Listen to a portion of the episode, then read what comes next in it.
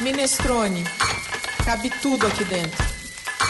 No podcast Minestrone de hoje, a ideia é ficar em casa para assistir, ou para quem já assistiu, rever séries e filmes em que a gastronomia é o tema principal. Para sugerir o que realmente vale a pena nesse crescente universo, Fagner Moraes, do História da Cozinha, você não pode deixar de ouvir. Olá, ouvintes do podcast Minestrone. Eu sou a Cláudia Violi, jornalista e cozinheira. Isso que você está ouvindo faz parte da segunda temporada do podcast Minestrone, que é uma das mídias do portal minestrone.com.br. O Minestrone trata de assuntos da gastronomia de forma inclusiva. Tudo que se refere à comida e bebida e à mesa são assuntos pra gente aqui. Como na sopa italiana que leva o nome Minestrone, que cabe um pouco de tudo, cabe feijão, macarrão, caldo, carnes, legumes, verduras, no nosso site também cabe um pouco de tudo. A gente fala de ingredientes, de receitas, de drinks, cursos, escolas, de produção, de manufatura de alimentos, de cultura, de filmes e séries, que é o nosso assunto de hoje, e de muitas outras coisas. Enfim, tudo que tem a ver com gastronomia. Como todos os que gostam de gastronomia e cinema, eu amo ver filmes e séries cujo tema seja comida e bebida. Por isso, esse é hoje o nosso assunto do podcast, que é entretenimento em casa, filmes e séries sobre gastronomia. Quando a gente podia se reunir sem medo numa mesa de bar, esse sempre foi um tema recorrente. O que você tem assistido? Vale a pena? Você recomenda? E todo mundo é um pouco crítico daquilo que vê, tem lá suas preferências. Às vezes, a gente ama um filme, maratona uma série, porque não consegue nem se desligar, mas em outras, a gente odeia determinantemente e logo larga. Mas se alguém recomenda, aí é outra coisa. Andréia, como vai, querida? Bem-vinda a mais uma gravação do podcast Minestrone. Você assiste muitos filmes? Gosta de séries de gastronomia? Olá, ouvintes do podcast Minestrone. Eu sou Andréa Faltin, cozinheira, professora e curiosa de tudo que tange a gastronomia. E estamos aqui hoje para falar de séries. Quem não gosta, né, Clau? É uma extensão quase da comida e da cozinha. É um bom filme, um bom documentário para estudo, para diversão. Quase indispensável, né, Andréia? É, eu sou aquela que consome e vê todos logo que lança. Ah, eu queria ser essa, mas eu não consigo. mas para quem como eu adora e sempre adorou cinema, de uns anos para cá, diante da oferta de títulos e séries sobre comida e bebida, surgiu até uma necessidade de contar com uma certa curadoria de alguém que de fato assista e recomende, né? Em busca dessas referências, eu estava pesquisando na internet sobre filmes e séries e eu encontrei o Fagner Moraes, que escreve o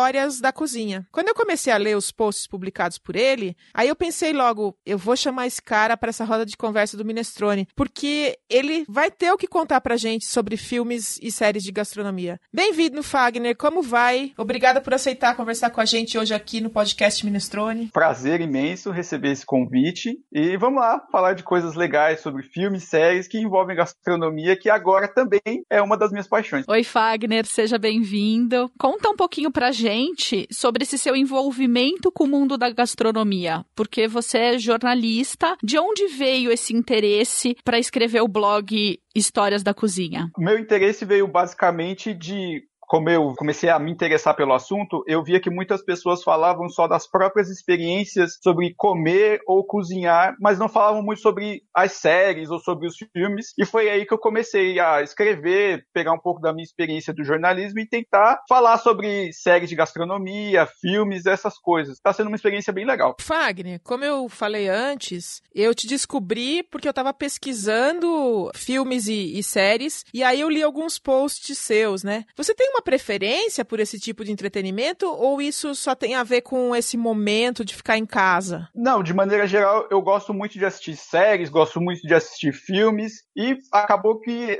quando rolou esse meu interesse de me aprofundar um pouco mais na gastronomia, eu comecei a procurar títulos mais específicos de gastronomia. Então foi uma coisa meio puxando a outra. O interesse pela gastronomia foi puxando uma coisa que eu já fazia, que eu gostava de ver filmes e séries, mas agora com um assunto mais específico. E é um universo enorme, né? Não acaba nunca, né? E só pra gente, então, contextualizar o ouvinte do Minestrone, nós vamos ter em mente aqui não os reality shows de gastronomia, nem os programas de receita. Apesar de eles também poderem ser vistos como séries, já que eles têm, inclusive, temporadas e tal, aqui nós só vamos nos ater a séries documentais, jornalísticas e ficcionais. E aos filmes, claro. A gente vai conversar solto sobre isso. Mas a gente não vai estar tá falando daqueles programas que a gente acompanha para aprender receita coisas do gênero.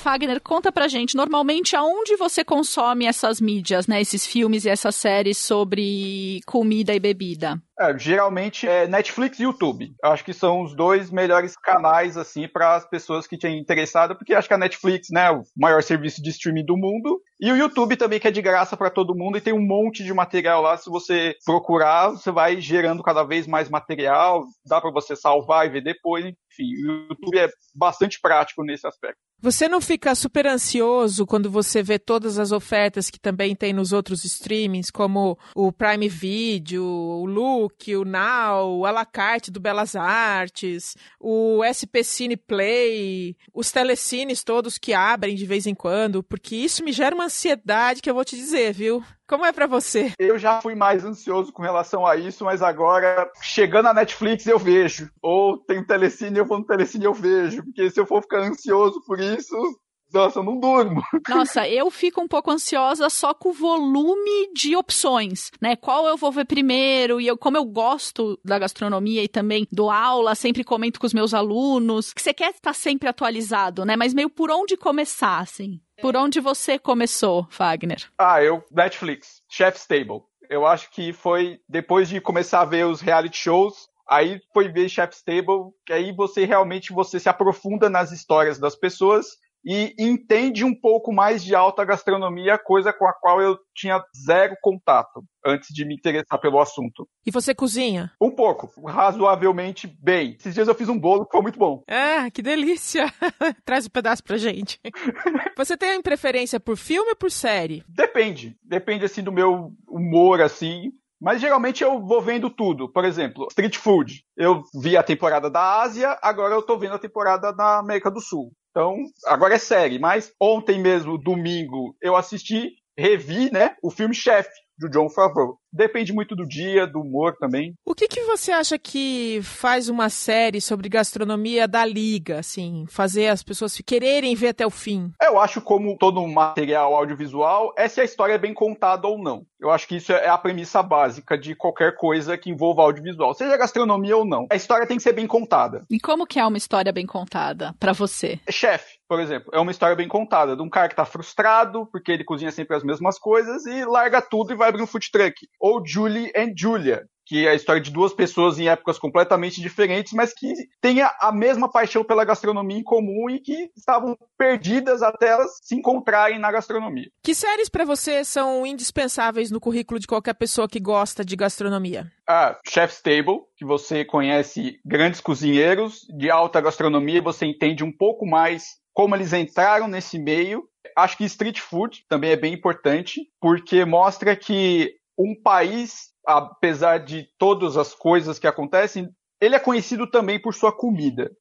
Então pode ter lugares turísticos maravilhosos, coisas ótimas, mas você sempre vai ter uma lembrança da comida, de um café que você tomou, de um pão que você comeu, de algum lugar que você parou para sentar para olhar a paisagem enquanto comia um sanduíche. Então, eu acho bom esse aspecto do street food justamente por isso. Uma das coisas que eu gosto muito, eu sou fã das duas séries, mas além dessa história contada, o quanto você acha que o apelo visual, né, e direção, fotografia da série em si conta para essa preferência? Conta muito. Conta porque é justamente o que eu falei de uma história bem contada. Uma história bem contada não é só bem contada no roteiro, é um material audiovisual. Então ele também precisa de boas imagens. Ele precisa encantar com as imagens, assim. Principalmente Chef's Table consegue isso muito bem. A abertura de Chef's Table é linda. É, você já escuta a vinheta, você já lembra de alguma comida, de alguma coisa que você viu realmente. Mas só Chef's Table tem quantas temporadas já tá? Na sexta ou na quinta? É, tem as normais, né? Tem a especial francesa, né? E tem a especial de confeitaria. Você tem uma preferida? Ah,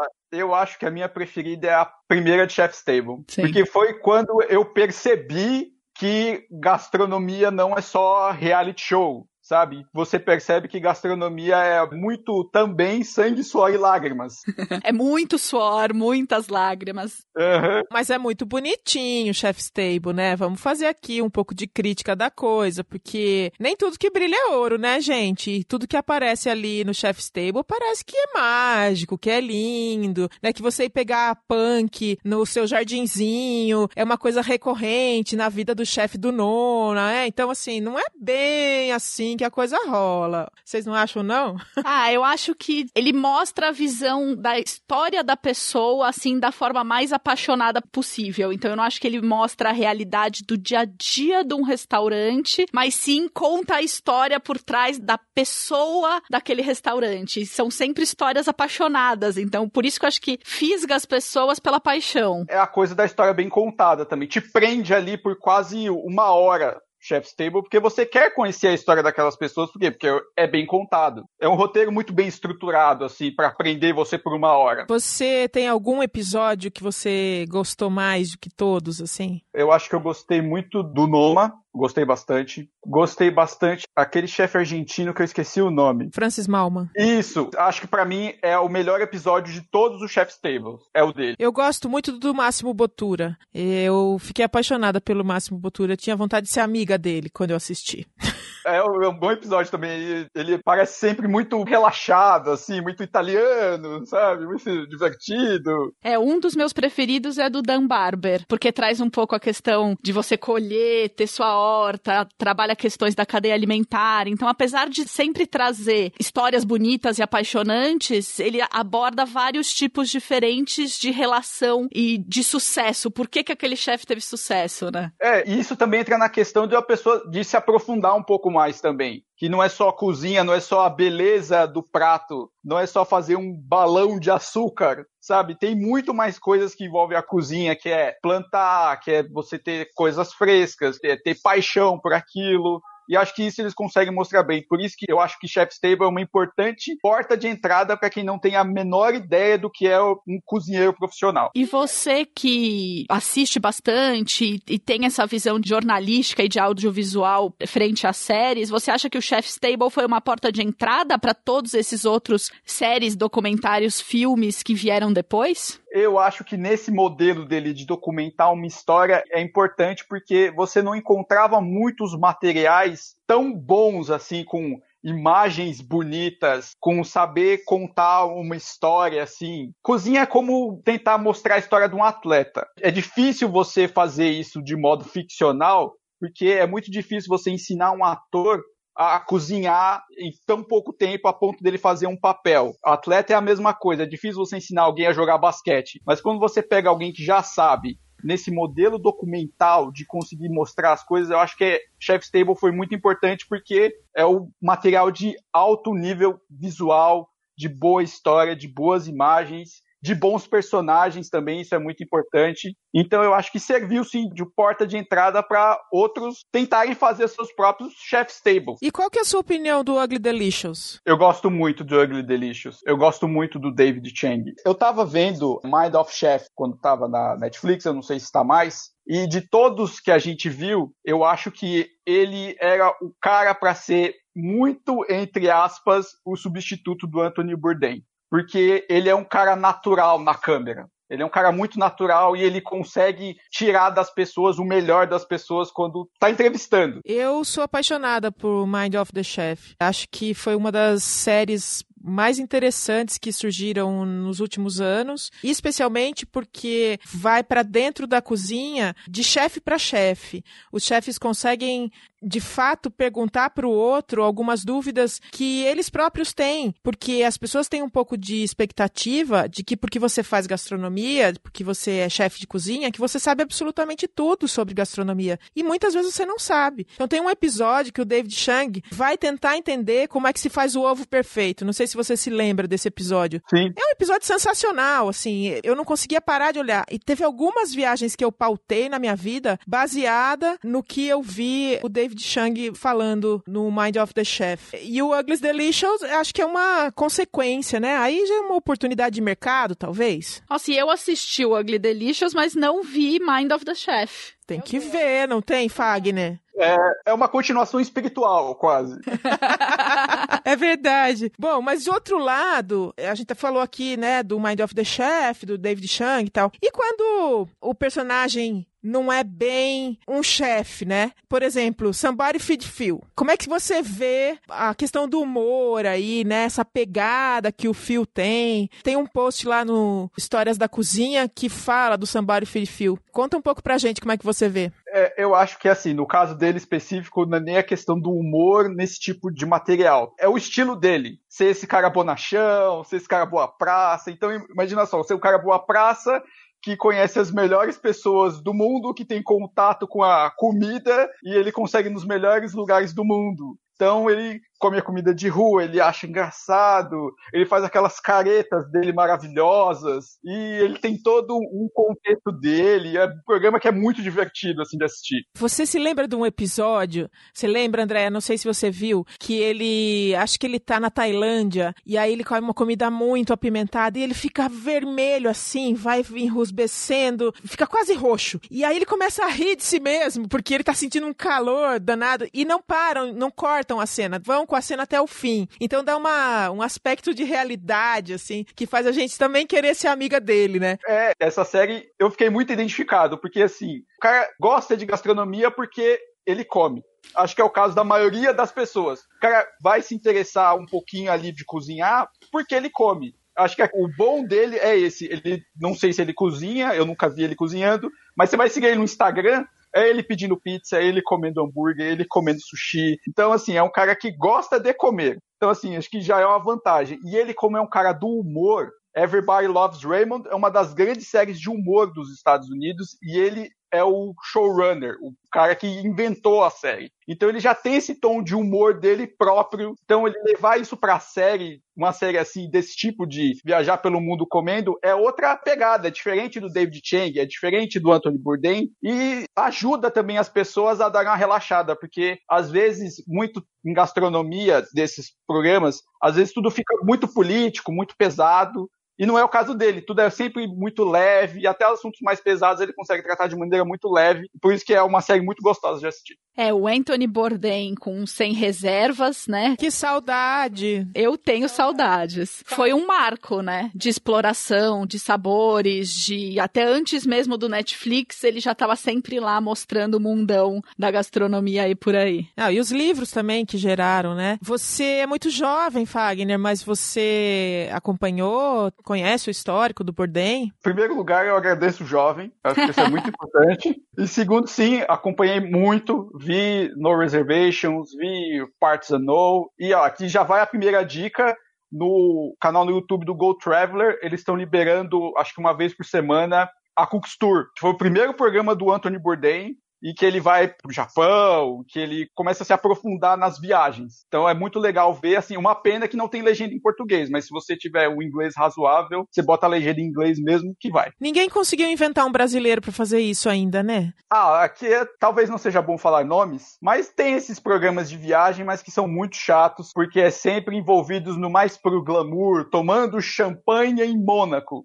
Que coisa chata, sabe? Sim. Não, mas tem um que é feito pela Mel Francoviac, e o programa se chama Destino Certo. Ela viaja por vários países, não só países, ela viaja pelo Brasil também e vai apresentando a gastronomia dos lugares, que eu acho uma graça, acho super bem feito. Mas tem esse glamour de qualquer maneira, né? Ela vai para os lugares, ela é uma modelo, tá sempre bem vestida, é realmente linda, fala super bem, não tem aquela pegada e aquela acidez do Bourdain, obviamente, né? Que ninguém nunca mais terá. É outra pegada pegada, né? Mas assim, acho que dá para você falar de um, um assunto sem parecer bobo. E eu acho que é o grande problema desses programas brasileiros, de maneira geral. Eu acho que eles não se aprofundam muito no que eles poderiam se aprofundar mais sobre comida e sobre essas coisas assim Talvez porque eu também, assim, confesso que eu vejo pouco. É, não tem com facilidade no Netflix. É, a gente não encontra, não tem com essa também facilidade esses programas nacionais, né? Ou essa produção de programas nacionais em plataformas como a Netflix. E sobre os filmes? Quais são os filmes que você recomenda, acha que são indispensáveis para as pessoas terem no seu histórico? Que fica feio dizer que não viu.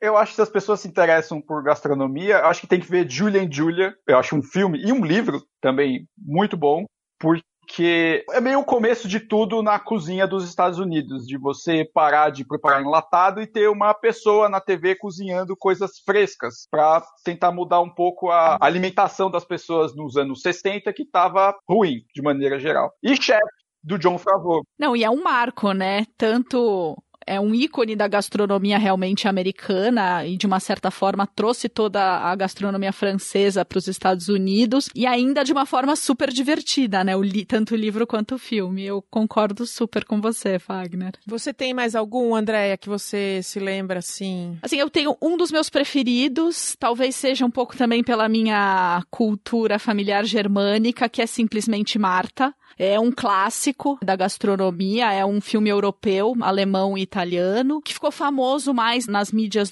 por causa do Sem Reservas, que foi a refilmagem mais hollywoodiana, mas eu gosto do, do original. Eu penso no Bistrô Romantique. Vocês chegaram a ver? É um filme francês muito bonitinho, que se passa todo numa única noite, é, de um restaurante na França, de um bistrô francês. Eu sempre recomendo esse filme porque eu acho ele uma fofura. Eu não conheço, vou colocar na minha listinha também, Clau. Eu também não conheço, também vou anotar também. Olha só quantas dicas a gente está dando aqui e recebendo também muito importante. Você falou que você costuma ver Netflix, mas você chegou a assistir o História da Alimentação no Brasil, que está no Prime Video, que foi produzido agora há pouco tempo e conta a história via Câmara Cascudo do que foi a criação da culinária brasileira? Não, não tive a oportunidade de assistir ainda, mas. É, eu vi, um, acho que dois episódios e me prende a atenção. Eu gostei bastante, Clau eu assistiria todos. Eu achei que é um esforço de entendimento da culinária brasileira muito uh, bem feito, porque para gente que é do meio da gastronomia, a gente sabe o valor que tem a obra do Câmara Cascudo, mas para o brasileiro comum, né, aquele que gosta de gastronomia simplesmente porque gosta de comer, como disse o Fagner há pouco, que é o caso do Fio, né, no Sambari Feed Fio, cidadão comum que gosta de comida. As pessoas muitas vezes não têm a informação, elas não sabem de onde vem, qual é a importância. Por exemplo, tem um episódio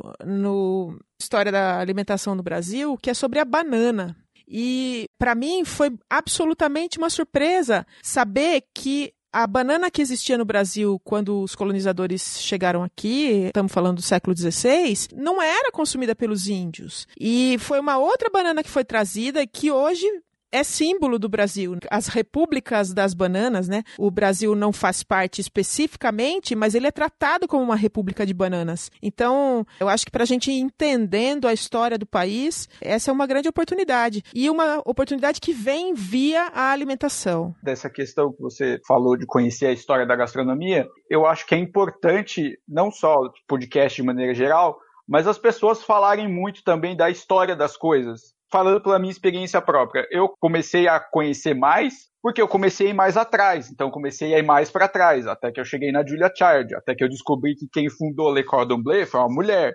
Eu não sabia. Sim. Então, assim, o ser humano é movido pela curiosidade. Sem a curiosidade, a gente não teria todo esse equipamento, não estaria fazendo esse podcast.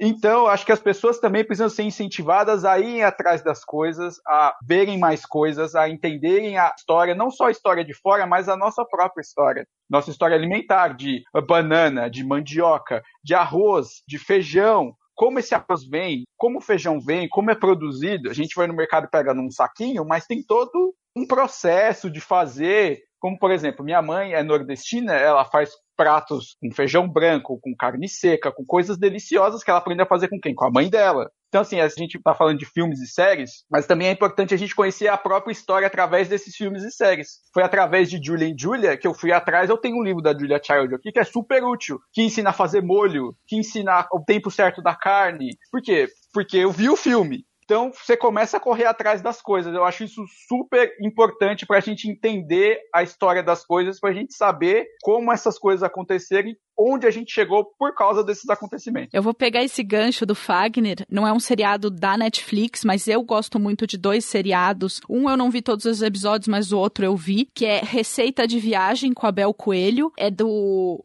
TLC, né, um canal pago, mas é um programa que vale a pena exatamente para a gente conhecer um pouquinho mais as tradições do nosso grande Brasil alimentar. E também o Sabores da Floresta, do chefe que é paraense, Tiago Castanho. Ele fala muito sobre a comida regional de lá de um jeito muito leve. Eu gosto muito do canal Futura. Não sei se é de conhecimento de todo mundo, mas a Bel Coelho gravou esses episódios do Receita de Viagens porque a gente teria a Copa do Mundo no Brasil e era uma forma de mostrar o que era o Brasil para quem estava fora. E foi uma experiência sensacional porque viraram programas muito ilustrativos ilustrativos do que é o Brasil de verdade. O trabalho da Bel é muito sério e ela foi uma excelente apresentadora, ela se envolveu completamente. Tinha dia que ela ia nos lugares, eu me lembro de alguns episódios, e ela ia, ela tava suando, assim, ela tava cansada, você via que ela tava acabada porque ela tava num lugar, por exemplo, ela chegava num lugar que tinha um clima equatorial e ela tinha estado em outro lugar um dia antes e não tinha nada a ver com aquele clima, então ela tinha que se aclimatar rápido e gravar. É realmente sensacional. Foi uma ótima lembrança. Andréia. Hum, obrigada, Clau. Existem alguns títulos que são relacionados a bebidas. E filmes como A Parte dos Anjos ou Sideways, entre umas e outras. Assim como alguns documentários sobre enologia, cerveja.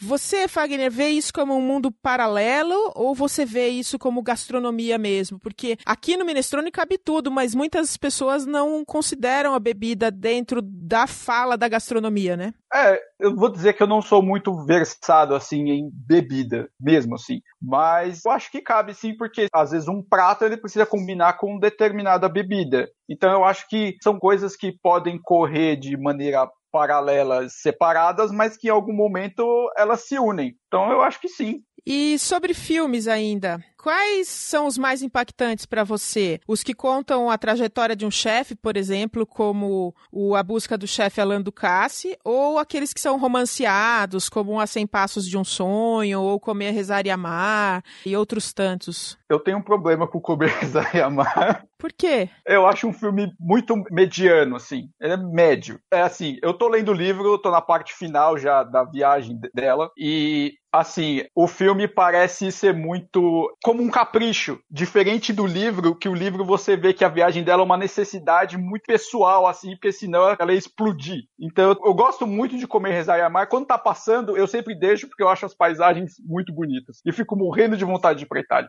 É, quem não fica, né? Pra Itália, pra Índia, para todos os lugares que ela vai. E sem contar que todas as mulheres ficam sonhando em ter um Javier Bardem para si. eu acho que é senso comum que toda mulher trocaria o James Franco pelo Javier Bardem. Sim. Tá certo. Bom, gente, é assunto que não acaba mais, mas o podcast tem que acabar uma hora e uma hora dessas a gente volta a falar de séries e filmes porque tem muita coisa pra gente contar por aí. Pra você que nos ouve, já sabe que a gente adora comer e falar de comida. E você? Deve gostar também, já que nos acompanha nessa conversa deliciosa que a gente tem com os convidados que são tão especiais e que sabem tantas coisas. O Minestrone é um espaço inclusivo e democrático, sem juízo de valor. Cabe tudo aqui dentro: comida, bebida, ingrediente, tempero, filmes. Fique por dentro de tudo que cabe aqui acessando as nossas redes sociais. Nós estamos no Instagram, no Face, no Twitter, no LinkedIn e no Pinterest. Antes de encerrar, para todos que participam aqui dos nossos episódios, a gente pede uma dica de gastronomia. Pode ser qualquer coisa, não precisa ser filme e série agora, não, Fagner. Você pode indicar uma coisa pra gente, um livro, uma feira, um prato, uma dica aí da sua mãe. Você falou que sua mãe cozinha super bem. Eu vou indicar o livro Cozinha Confidencial, do Anthony Bourdain, porque. Fantástico! Mostra a cozinha hardcore da Nova York dos anos 70, 80, que mostrava uma cidade suja, uma cidade que não gostava dos turistas, e que ele cresceu cozinhando cozinhando nessa cidade. E que formou o caráter dele, o caráter de escritor, caráter musical. Então, eu acho importante para conhecer, mas também conhecer a história de um lugar que não existe mais, porque Nova York hoje é completamente diferente daquela época. E continua ótima. é um clássico, Fagner, verdade. Adorei a dica. André, é você. Eu vou continuar no tema, até porque eu não sabia se eu ia conseguir encaixar essa dica durante o nosso episódio. Então, minha dica fica um dos meus filmes preferidos de gastronomia, não tanto assim da mídia. Então, é Tempero da Vida. É uma produção grega, turca de 2003. Então, é um filme um pouco mais antigo, mas ele fala um pouquinho sobre questões culturais e políticas, mas dentro de uma capa assim de entretenimento leve, um romance e conta muito sobre a culinária dessa região e eu sou completamente apaixonada por esse filme. E uma relação entre avô e neto, né? É, é lindo. Tão bonita, né? Tão bonita. Nossa, você me fez me transportar agora. Adorei. Muito bom. Eu também tenho uma dica. É. Vamos fugir aqui dessa história, mas vamos continuar falando do mundo das artes. Eu quero sugerir uma playlist do Spotify chamada Comida Cantada. É uma seleção feita pela Heloísa Madela, que é uma estudiosa da alimentação, uma curiosa dos assuntos relativos à mesa e à história. A Heloísa Madela é minha colega no curso de Gastronomia, História e Cultura. E como ela é muito curiosa, ela resolveu fazer uma playlist de músicas que tenha uma relação, né? Tem uma representação da comida em qualquer ordem. Aí ela pediu lá no grupo que a gente tem do Gastronomia, História e Cultura do Senac que a gente desse uns palpites. Saiu uma playlist de mais de 300 itens, todas músicas relacionadas de alguma maneira ao universo da comida e da bebida. Acho que vale a pena para quem tiver curiosidade quanta música foi criada até agora. Eu acho que vale um episódio futuro, gastronomia e música. Vamos fazer, vamos trazer a Heloísa aqui para ela contar essa historinha. Fagner, um prazer ter tido você aqui. E agora, antes da gente encerrar, o Minestrone nessa segunda temporada tem a Hora do Jabá. Eu estou no Twitter e no Instagram como Fagner Moraes, tudo junto. O Moraes é com I. E eu estou lá no Medium com Histórias da Cozinha, que tento atualizar todo sábado e domingo, sempre com uma receita, alguma coisa que eu assisti ou uma crônica do cotidiano. É isso. Muito obrigada pela sua participação, Fagner Moraes. Foi um prazer ter você aqui. Fagner Moraes é jornalista, escreve o História da Cozinha e teve aqui falando com a gente sobre séries e filmes que se relacionam ao mundo da gastronomia. Agradeço também a Andréia, que está aqui comigo. Obrigada, Andréia. Ai, foi uma delícia, Clau. Obrigada. Obrigada, Fagner. Vamos fazer mais, né? Muitos. E agradeço a você, ouvinte, pela audiência. A sua participação é sempre o que nos leva a pensar em novos episódios, em novos assuntos. E se você gostou, continue ouvindo. Conte para os amigos que essa mídia existe. Nos acesse nas nossas redes sociais, porque no Minestrone cabe tudo. Tudo que se relaciona a comida e bebida cabe aqui. Até o próximo podcast Minestrone. Grande abraço. Até.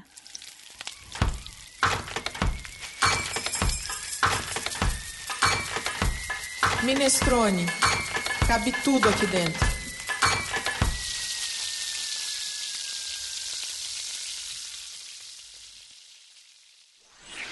Esse podcast foi editado por Domênica Mendes.